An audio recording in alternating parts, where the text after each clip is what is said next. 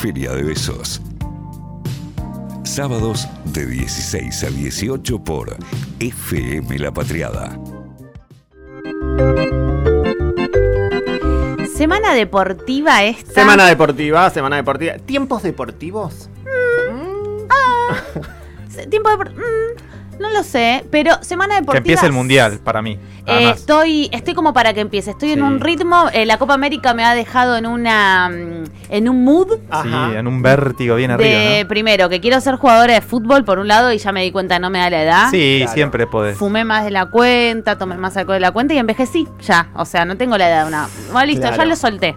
Y tampoco Bien. soy tan buena. Posta era un plan, o sea, eso primero tendría que ser la. En dos minutos fue sincera, políticamente correcta, políticamente incorrecta. Nada, me encanta. Y bueno, ya está, toda esa ciclotimia en una sola Y persona. quedaste en ese mood. Claro, ustedes no atravesaron del todo los Juegos Olímpicos, porque eso también fue alta droga para sumar a este mood deportivo. A Sí, mí yo que los atravesé. me ¿eh? pasó. A mí me gusta mucho, sí, sí. Pero sí ha pasado algo esta última semana. Sí, a eso vamos, a eso vamos un poquitito de, para meternos en tema. ¿Qué pasó? Jugó eh, la selección argentina por primera vez y después de todo este año y medio de pandemia ha vuelto el público a los estadios. Ahí va. y Sí. eso es un montón.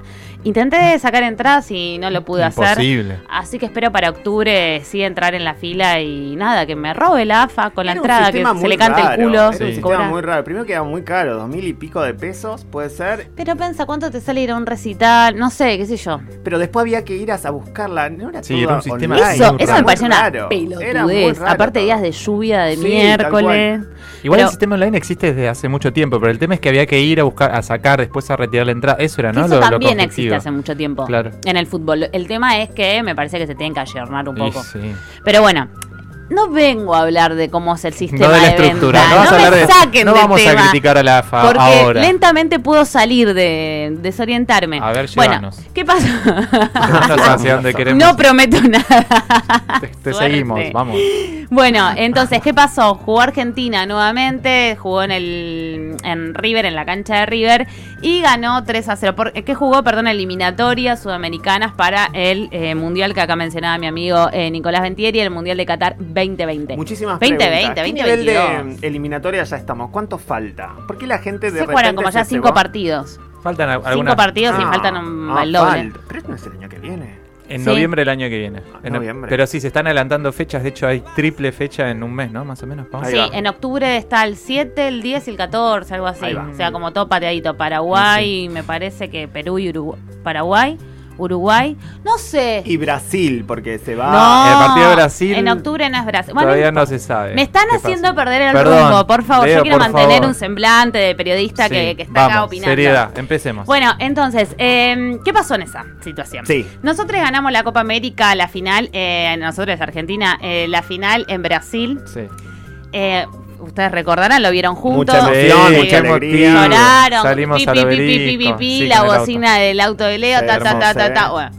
¿Qué pasó? Eso se festejó allá, entonces fue el momento para celebrarlo junto con el público acá en Argentina.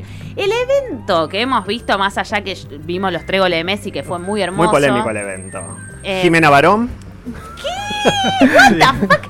Yo eh, estuve, me generó como mucha, era, quería que termine muy rápido los Totora, También, porque era, si a mí no ese me pasa nada con los tremendo. Totora, que no me autopercibo cumbiera, muchos de los futbolistas sabemos que son cumbieros, Otamendi, De Paul, gente que le gusta mucho la cumbia Sí. posta, y le pones la porquería de las Totora con respeto, si a alguien del otro lado le gusta, Le con gusta respeto, lo- pero es malísimo para mí. sí. Eh, no, para mí es una cumbia muy tibia. Le pones, los Totora los chanos estaban así. Messi estaba mirando como diciendo, ¿qué es esto?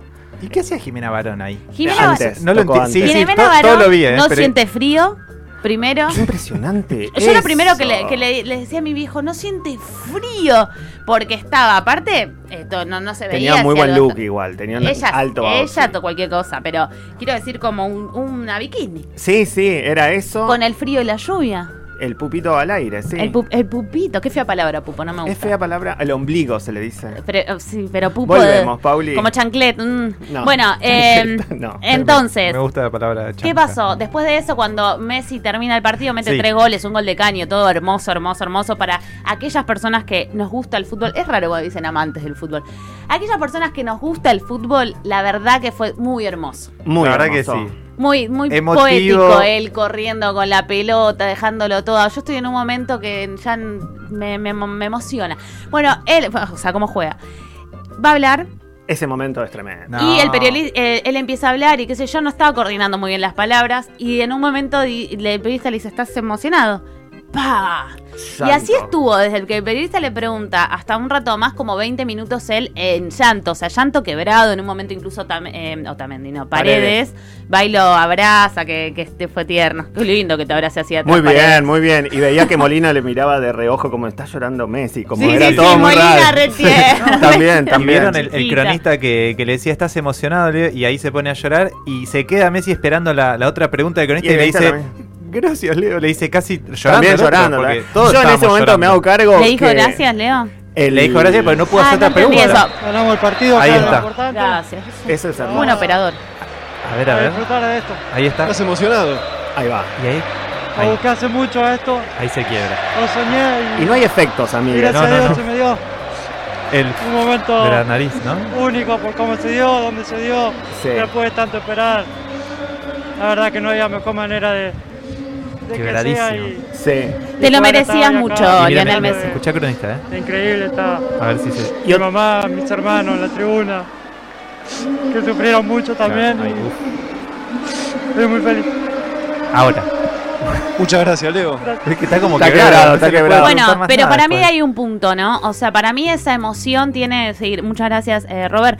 Ahí la emoción lo que tiene también es esa carga de, de un año y medio de pandemia y de sufrimiento. Y para mí, si bien conocemos y sabemos los privilegios que tiene Lionel Messi, que Lionel Messi es un 10 de la selección que no ganan, eh, que gana un montón y que ni en pedo la piba de la 10 de la selección eh, de femenino gana lo que puede ganar él. O sea, sabemos toda la, sabemos incluso el fútbol que es machista, que es xenófobo, toda esa cuestión la tenemos recontra clara, pero sí me parece como que esta, esto que sucedió te, tuvo como esa cuestión emotiva muy en el marco del regreso después de la pandemia a la cancha y creo que eso Sí. Fue como muy del- emocionante para, para muchas Es- Esa personas. humanidad que, que no sé, que yo siento que necesitamos y que vamos recuperando a poco. Para mí eso también me generó, ¿no? Eh, me gustó mucho todo ese, ese momento. La verdad lo disfruté un montón. Sí, bueno, yo, o sea, apenas dijo estoy emocionado, yo llorando al lado de Sí, Lionel sí, Messi, ¿eh? yo sí. en un segundo, pero... Yo me di cuenta que lo quiero mucho en ese momento. Sí. Eh, y estaba, y lo dije en ese momento, "Che, lo quiero mucho. O sea, cuando- que llore alguien de alegría y que me haga llorar, lo quiero mucho. Lo quiero mucho. A mí me pasa que lo quiero mucho también y me pone muy contenta todo lo que le pasa. Es rarísimo. Es rarísimo. Es Pero rarísimo. nos genera esa empatía.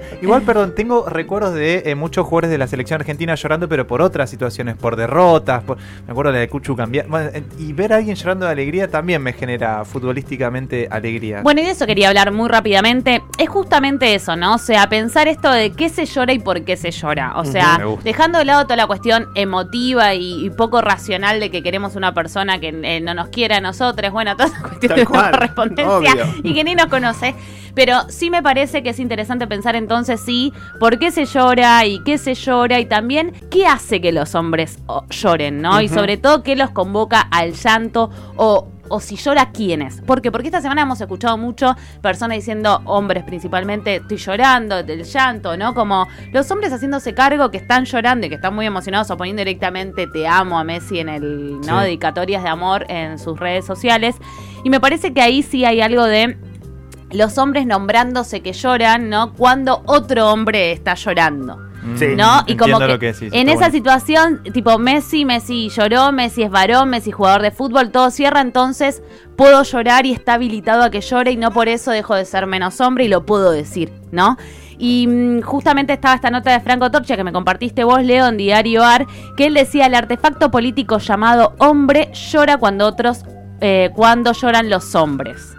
Claro. Eso me parece Sí. impecable. Entonces es interesante pensar por qué se llora y también cuándo se animan a llorar y qué es lo que convoca las lágrimas y también lo que empatiza. Y lo veíamos un poco cuando sucedió lo de Maradona en su momento, sin ningún problema, ¿no? Como mostrándose llorando y también es llorar por ahí en- cuando... mm, lo convoca principalmente lo futbolístico, que entiendo que, que se llore por eso porque está inundado un montón de pasiones, pero parece que está circunscripto las emociones y el mostrarse en ese momento eh, como más eh, eso, o sea, con lágrimas en Sí. los ojos, en ese, en ese espacio. También el fútbol opera en nuestra cultura popular y eh, dentro de eh, toda nuestra sangre es machistas y nuestra historia machista como la corporación machista a derrumbar. O sea, todo lo que sea y lo que se trate de mm, quebrar, fragmentar la, el, el pacto y la alianza machista, hay mucho de eso que está en el fútbol. Mm, sí.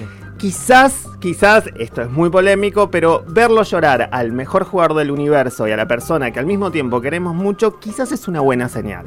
Quizás no, Sí, para mí es como algo de optimismo que yo también lo pienso en esa línea. No creo que haya sido revolucionario lo que pasó el otro día para nada, pero sí no, me parece claro. que es...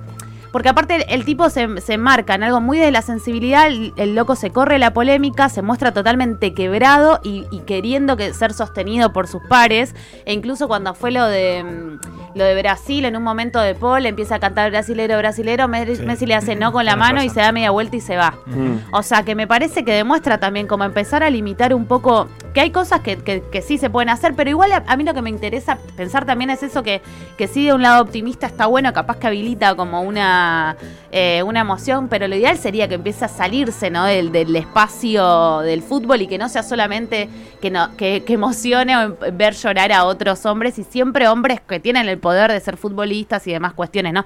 Y acá corriendo, ¿no? De lo que nos puede llegar a generar Messi en términos claro, objetivos, claro, ¿no? O sea que y también es como lloro en ese contexto. Digo que estoy llorando por Messi. No, no es que soy menos heterosexual y menos, menos hombre, ¿me entendés? O sea, lo puedo decir y todos y todas saben que yo por eso eh, sigo siendo chabón y me gustan las minitas, ¿me entendés? O sea, y como que en ningún momento eso se pone, se pone en tensión.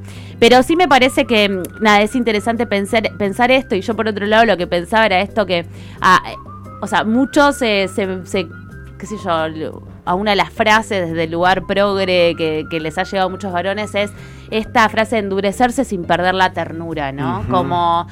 Pero yo no sé tampoco cuánto de eso efectivamente... Y a la vez hay algo de una posición, eh, la, la famosa frase del Che, ¿no? Hay algo de esa posición de igualmente sos hombre, tenés que ser duro, Duro. ¿no? Entonces como nunca hay lugar a la fragilidad ni nada por el estilo, pero cuando estamos en el contexto de fútbol y en estas situaciones como esta, sí está habilitado. Por ahí sí puede ser, y es para llevarnos para pensar, si es posible también pensar que, que, la- que las emociones, la empatía, la ternura incluso se pueda pensar en otros ámbitos eh, más allá de- del fútbol y esas lógicas que el fútbol genera y esas lógicas machistas, las cuales estamos combatiendo, ¿no? Por supuesto, por supuesto, clarísimo. Pauli, eh, me gusta que a partir de lo que ha sucedido esta semana con el llanto de Messi hemos llegado entonces también a esta reflexión. viste? Valía la pena. Sí. No merecía. Me gustó, ojalá, ojalá que todo esto que decís es- escape el mundo, el mundo del fútbol. Amigues, Re contraideal, ¿no? Pero sí, bueno. sí, sí, bueno, pero así eso vamos. seguimos festejando el episodio número 50 de este Feria de Besos. Vamos con un poquito más de música.